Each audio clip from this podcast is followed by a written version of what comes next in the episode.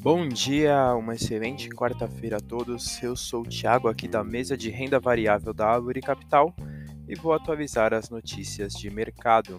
Mercado internacional, fechamento de ontem, dia 4 de abril, o S&P 500 teve queda de 0,49%, o dólar frente às principais moedas, o DXY, teve queda de 0,47% e os Treasuries, os juros americanos com vencimento para dois anos, teve queda de 3,55%.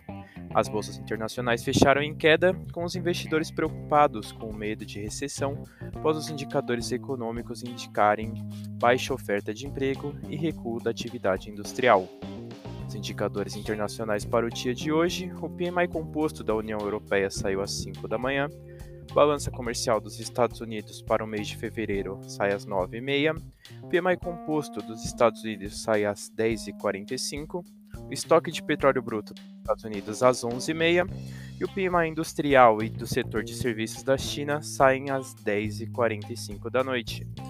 No mercado doméstico, o fechamento de ontem, o Ibovespa teve alta de 0,36%, o Dow Foot teve alta de 0,08% e o DI1F27 teve uma queda de 0,46%.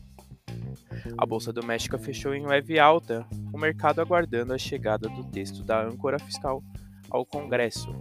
Manter muita atenção nos desdobramentos desse novo arcabouço fiscal e o cenário político recente. Esse foi o nosso Morning Call de hoje. Desejo ótimos negócios a todos.